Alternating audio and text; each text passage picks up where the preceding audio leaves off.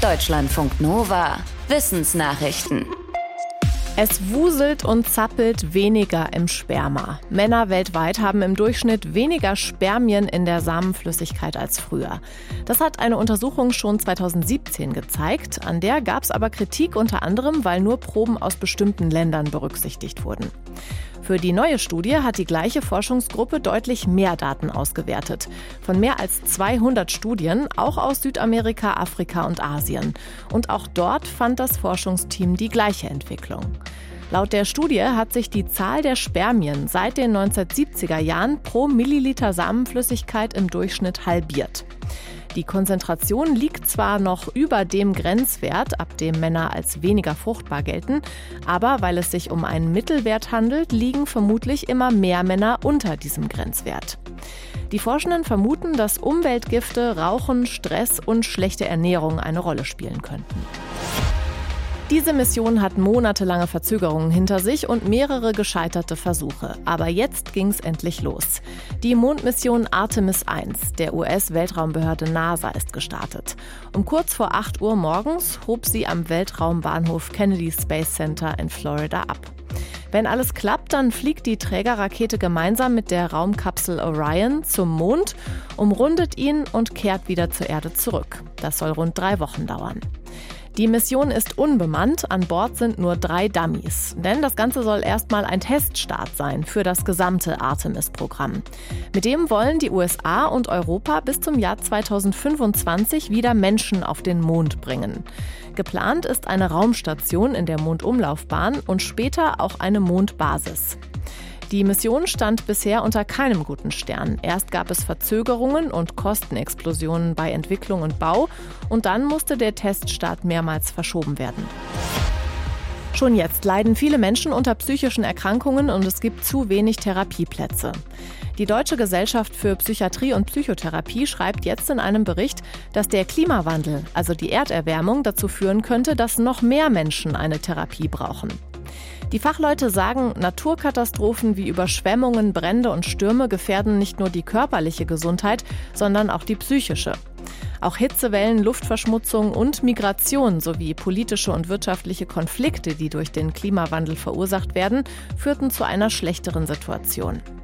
Die Expertengruppe hat einen Forderungskatalog für die Politik verfasst. Darin steht, dass es eine größere Rolle spielen sollte, psychische Erkrankungen zu verhindern und natürlich die Umwelt zu schützen. Kaiserschnitt oder natürliche Geburt. Das macht offenbar einen Unterschied dabei, wie das Immunsystem eines Babys später auf Impfungen reagiert. Das schreiben Forschende in einer Studie im Fachmagazin Nature Communications. Die Forschenden hatten sich 120 Babys angeschaut, die im Alter von 8 und 12 Wochen geimpft worden waren. Und zwar gegen Lungeninfektionen und Meningitis. Dabei ist den Forschenden aufgefallen, dass es einen Zusammenhang zwischen Geburtsart, Darmflora der Kinder und der Menge der Antikörper nach der Impfung gibt. Das wurde überprüft bis zum Alter von 18 Monaten.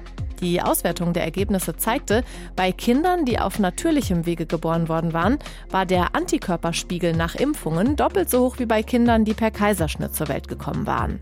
Woran das genau liegt, muss weiter untersucht werden. Baskisch gilt als eine der schwierigsten Sprachen der Welt und über die Entwicklung dieser Sprache ist bisher wenig bekannt.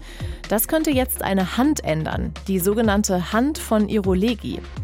Das ist ein rund 2000 Jahre altes flaches Bronzestück in Form einer Hand mit vielen eingravierten Symbolen, gefunden letztes Jahr.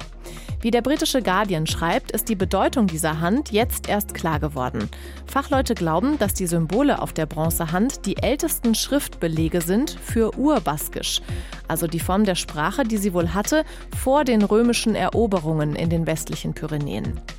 Nach Meinung der Fachleute zeigen die Symbole auf der Bronzehand außerdem, dass die Basken schon damals eine Schriftsprache hatten. Bisher wurde allgemein angenommen, dass die Basken erst anfingen, Dinge aufzuschreiben, nachdem die Römer bei ihnen das lateinische Alphabet eingeführt hatten. Wie laut hört ihr Musik? Eine aktuelle Studie zeigt nochmal, dass es sich wohl lohnt, die Lautstärke etwas runter zu regeln. Denn ein Forschungsteam warnt, dass knapp ein Viertel aller Menschen weltweit zwischen 12 und 34 Jahren viel zu laut Musik hört, oft per Kopfhörer oder Earbuds. und dass auch die Lautstärke in Clubs oder anderen Locations viel zu hoch ist. Die Forschenden schreiben in einem Fachmagazin, dass dadurch etwa eine Milliarde junger Menschen gefährdet sind, ihr Gehör zu schädigen. Laut der Weltgesundheitsorganisation leiden momentan schon 430 Millionen Menschen weltweit unter stärkeren Hörverlusten. Die Forschenden erklären, dass nur eine einzige zu laute Situation das Gehör beschädigen kann.